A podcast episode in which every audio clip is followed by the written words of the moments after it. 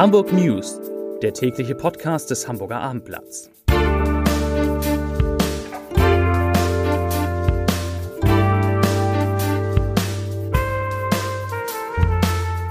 Stellen Sie sich vor, es ist endlich Samstag. Eine schöne Vorstellung, nicht? Und jetzt stellen Sie sich vor, Ihr Wochenblatt kommt dann auch. Ja, wir stellen um und Sie bekommen ab sofort Ihr Wochenblatt endlich samstags. Freuen Sie sich auf Ihr Wochenblatt. Ab jetzt immer samstags, denn Samstag ist jetzt Wochenblatttag. Herzlich willkommen. Mein Name ist Lars Heider und heute geht es in diesem Podcast um die Frage, wie Hamburg nach dem Ende der Corona-Krise wohl aussehen wird und wie es aktuell an den Schulen weitergeht. Weitere Themen sind natürlich die aktuellen Infektionszahlen. Es hat Schüsse, mysteriöse Schüsse in Altona gegeben und ich habe einen Mann getroffen, der Serienkiller bewusst frei herumlaufen lässt. Dazu gleich mehr. Zunächst aber wie immer die Top 3, die drei meistgelesenen Themen und Texte auf abendblatt.de. Auf Platz 3 Corona-Ausbruch im Krankenhaus in Rheinbeck. Auf Platz 2 erste Ausgangssperre wegen Corona im Norden, da geht es um Lübeck. Und auf Platz 1 Feuerwerk, Finanzen, Baumärkte. Senat erklärt Details der Corona-Regeln. Das waren die Top 3 auf abendblatt.de. Die große Frage für viele Eltern heißt heute natürlich, wie geht es ab morgen an den Schulen weiter? Ab morgen ist ja die Präsenzpflicht aufgehoben.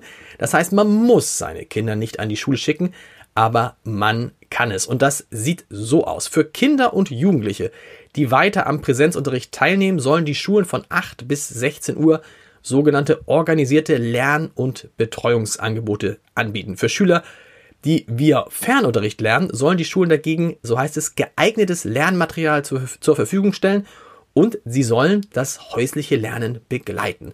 Wie genau es aussieht, wird dann jeder bei sich selber sehen müssen. Das soll auch laut Schulbehörde je nach Schulform, Klassenstufe und vor allem technischer Voraussetzungen bei Schulen und Eltern variieren.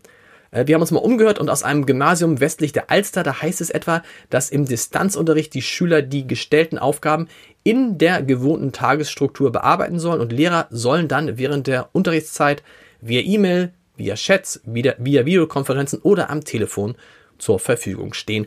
Gucken mal, wie das läuft. Es geht ja nur um drei Tage, dann sind ja schon Ferien. Hamburgs Bürgermeister Peter Tschentscher hat die Hamburgerinnen und Hamburger jetzt aufgefordert, die Corona-Krise als Zitat Auftrag zu verstehen, die ohnehin erforderlichen Transformationsprozesse, wie etwa die Digitalisierung, voranzubringen. Zitat Ende. Ähm, das in der Pandemie weit verbreitete Homeoffice könnte zum Beispiel helfen, das sagte Schenscher auch, einige der größeren Probleme der Stadt zu lösen. Ich zitiere ihn nochmal. Staus und Verkehrsströme werden sich entschärfen, wenn Beschäftigte nur noch zwei oder dreimal pro Woche in die City fahren. Statt Büro könnten noch mehr Wohnimmobilien gebaut werden. Zitat Ende. Der Bürgermeister war einer von mehreren Hamburger Persönlichkeiten, die auf einer digitalen Versammlung des Überseeklubs darüber sprachen, wie Hamburg nach Corona aussehen wird. Ich habe mir das mal angeguckt und äh, die Hader-Chefin Angela Titzrath, die dankte dem Senat in dieser Versammlung für sein Krisenmanagement und sagte wörtlich, das sei ein großes Werk gewesen und das müsse man ausdrücklich loben. Sie, Frau Titzra, die Chefin der Hala, macht sich Sorgen um die Zukunft der Innenstadt, gerade um die Mönckebergstraße, wo ja zwei große Kaufhäuser verschwinden. Unipräsident Dieter Lenzen, der kam da auch zu Wort, der sieht eher pessimistisch in die Zukunft, glaubt, dass die Impfstoffe nicht ausreichen werden und dass das Armutsgefälle auch in einer Stadt wie Hamburg durch Corona noch größer werden wird. Schauspielhauschefin, Intendantin Karin Bayer, die hofft dagegen, dass die Pandemie eine soziale und ökologische Wende einleiten könnte. Sie sagt, ich zitiere, die Welt hat gelernt, dass man schnell und radikal handeln kann, wenn es darauf ankommt. Da sind wir gespannt, ob die Welt wirklich genau das gelernt hat. Zu den aktuellen Corona-Zahlen. Heute wurden endlich mal wieder weniger Neuinfektionen als vor einer Woche gemeldet. Na gut, es waren zwei weniger, aber weniger ist weniger. Heute wurden 279 Neuinfektionen in Hamburg gemeldet. Die 7-Tage-Inzidenz bleibt also quasi gleich, liegt jetzt bei, nach Angaben der Gesundheitsbehörde bei 138,3. In Hamburger Kliniken werden aktuell 441 Menschen mit Covid-19 behandelt, 93 davon intensivmedizinisch. So diese Zahl der Intensivpatienten um die 90, die erleben wir jetzt schon seit ein paar Wochen. Das ist allerdings auch eine der wenigen guten Nachrichten im Moment aus der Corona-Krise. Wobei, eine gute Nachricht ist ja heute gekommen. Fast sogar zwei. Die erste war, kam heute Morgen, denn das Impfzentrum in den Hamburger Messehallen, das ist einsatzbereit. Wie geplant ist es zum 15. Dezember fertig geworden, so war sie angekündigt worden. Und heute Morgen, als das, als gesagt wurde, dass es jetzt fertig ist, da stand natürlich noch nicht fest, wann geimpft werden kann. Das kam dann erst im Laufe des Tages und man kann, glaube ich, sagen, dass es sehr wahrscheinlich ist, dass der Impfstoff in Deutschland am 23. Dezember zugelassen wird und dann Weihnachten wird natürlich nicht geimpft, aber ab dem 26. Dezember, da könnte dann schon in Hamburg auch geimpft werden. Und wir wissen ja, das Impfzentrum ist dazu ausge ausgelegt, bis zu 7000 Impfungen am Tag durchzuführen. Und wie gesagt, am 26. Dezember geht es los. Erstmal vor allem mit allen Menschen, die über 80 sind, die wahrscheinlich jetzt in den nächsten Tagen einen entsprechenden Brief bekommen werden. Das zum großen Themenkomplex Corona. Jetzt zur der Polizeigeschichte des Tages. Eine seltsame Geschichte, die uns wahrscheinlich noch ein bisschen länger rätseln lassen wird. Denn an der Langenfelder Straße in Altona ist ein Mann beim Pinkeln angeschossen worden. Der 26-Jährige wurde durch einen oder mehrere Streifschüsse am Bein verletzt, die anscheinend aus einem fahrenden Auto abgegeben wurden. Das Opfer hatte gegen eine Hauswand uriniert, so sah es zumindest von weitem aus. Und der Verletzte wurde in ein Krankenhaus gebracht, war zum Glück aber zu keinem Zeitpunkt in Lebensgefahr. Der Schütze konnte fliehen. Er hat wohl mit mindestens einer weiteren Person in dem Auto gesessen, aus dem er geschossen hat. Zum Podcast-Tipp des Tages. Das ist wirklich ein toller Podcast, den müssen Sie sich angucken, denn es begann mit dem Ostfriesen-Killer. Es führt aktuell in die Ostfriesen-Hölle, bis es im Februar dann mit Ostfriesen-Zorn weitergeht. Mit seinen Krimis um die Ermittlerin Ann-Kathrin Klasen erreicht Klaus-Peter Wolf Millionen Leserinnen und Leser. Und dabei wollte er nie reich und berühmt werden, sondern einfach nur schreiben. Und Klaus-Peter Wolf war jetzt äh, bei uns in der Redaktion zu Gast zu meinem Podcast Entscheider treffen Heil. Und es war fast schon rührend. Er kam nämlich mit einer Klatte, die er in einem Jutebeutel hatte, kam mit einer Klatte in die Redaktion und in dieser Klatte hat, in dieser Klatte verfasst er gerade handschriftlich seinen neuen Roman. Klaus-Peter Wolf schreibt alle seine Romane noch äh, per Hand. Darüber haben wir natürlich gesprochen. Wir haben über Serienkiller und über Judith Rakers gesprochen, die in seinem nächsten Roman eine große Rolle spielen wird. Hm, so groß nicht, aber eine Rolle spielen. Sagen wir, wir haben natürlich auch über Bestsellerlisten und deutsche Krimi-Autoren gesprochen. Das alles können Sie heute Abend unter www.abendblatt.de slash Entscheider hören. Und das kann man entweder parallel oder nach dem Spiel des HSV in der zweiten Liga gegen Sandhausen machen. Wir haben ja englische Woche und Sandhausen und der HSV da war doch noch was in Sachen Revanche. Ich erinnere mich da an ein 1 zu 5, aber da kann auch die Erinnerung trügen.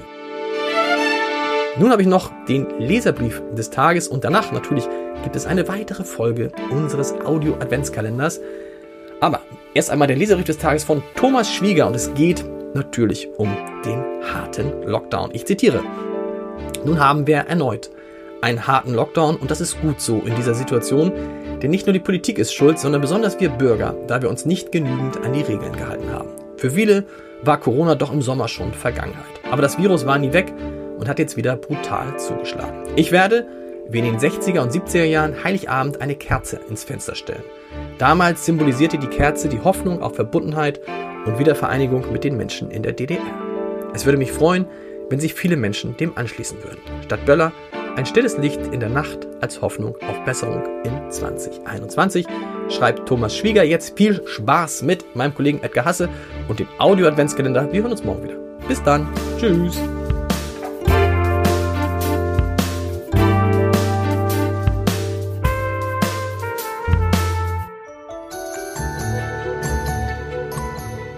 Der Abendblatt Adventskalender. Heute Weihnachten das große Familienfest. Was ist denn nun Weihnachten alles? Das Fest des Lichts, das Fest der Familie, das Fest der Geburt Jesu, das Fest der Kirche, das Fest der Geschenke? Ja, und seit wann gibt es überhaupt das Fest aller Feste? Weihnachten war nicht immer das große Familienfest. Zuerst und ausschließlich war es das Fest der Geburt Jesu, was in den Kirchen gefeiert wurde und niemals zu Hause. Gehen wir zurück in das Jahr Null, als Christus geboren wurde, Natürlich hat man das damals gefeiert, aber 300 Jahre lang nicht. Man fragte eher, wann Jesus gestorben und wie er auferstanden ist. Erst im vierten Jahrhundert kam die Frage auf, ja, wann ist denn nun Christus eigentlich geboren? Und eine Hypothese sagt aus heutiger Sicht, im vierten Jahrhundert hat die römische Kirche den Tag der Geburt Jesu auf den 25. Dezember einfach festgelegt. Im alten Rom wurde am 25. Dezember ein ganz anderes Fest gefeiert. Die Heiden feierten das Fest der unbesiegbaren Sonne, also wie die Germanen auch das Winterfest. Also ist das Weihnachtsfest damals auf dem 25. Dezember festgelegt, eine christliche Antwort auf das Fest der unbesiegbaren Sonne. Denn schließlich, so heißt es in der Bibel, sei Christus die Sonne der Gerechtigkeit. Der 25.12. als Geburtstag stand fest und der heilige Abend davor war dann sozusagen der Vorbereitungstag für dieses Fest. Jahrhundertelang nur im Raum der Kirche gefeiert, war manchmal in einer Kirche nur der Pastor der einzige Mann, der nicht betrunken gewesen ist, weil die Leute daraus ein Volksfest gemacht haben. In norddeutschen Kirchen kamen Kinder in die Kirche, die sich in Frauenkleidern verkleidet hatten und sogar Ziegen mitbrachten. Ein großes Hallodri. Erst im 19. Jahrhundert kam es zur Trendwende. Da wurde dann nämlich Weihnachten zum Familienfest, bei dem sich die bürgerliche Familie selbst feiert und im Mittelpunkt das heilige Kind. Die Familie hat dafür eigene Rituale geschaffen. Die Bescherung unterm Weihnachtsbaum mit dem anonymen Geschenkebringer, dem Weihnachtsmann, bei dem mussten die Kinder die Regel, dass man ein Geschenk erwidert, nicht folgen. Das üppige Weihnachtsessen und das schöne Weihnachtszimmer. Thomas Mann hat in den Buddenbrooks ein solches Weihnachtszimmer beschrieben. Zum Beispiel so. Der ganze Saal, erfüllt vom Dufte angesenkter Tannenzweige, leuchtete und glitzerte von unzähligen kleinen Flammen. Tja, wie schön, wenn das Weihnachtszimmer auch bei uns in diesem Jahr und bei Ihnen so toll leuchtet und schön ist, aber vergessen Sie in Corona-Zeiten nicht das Lüften.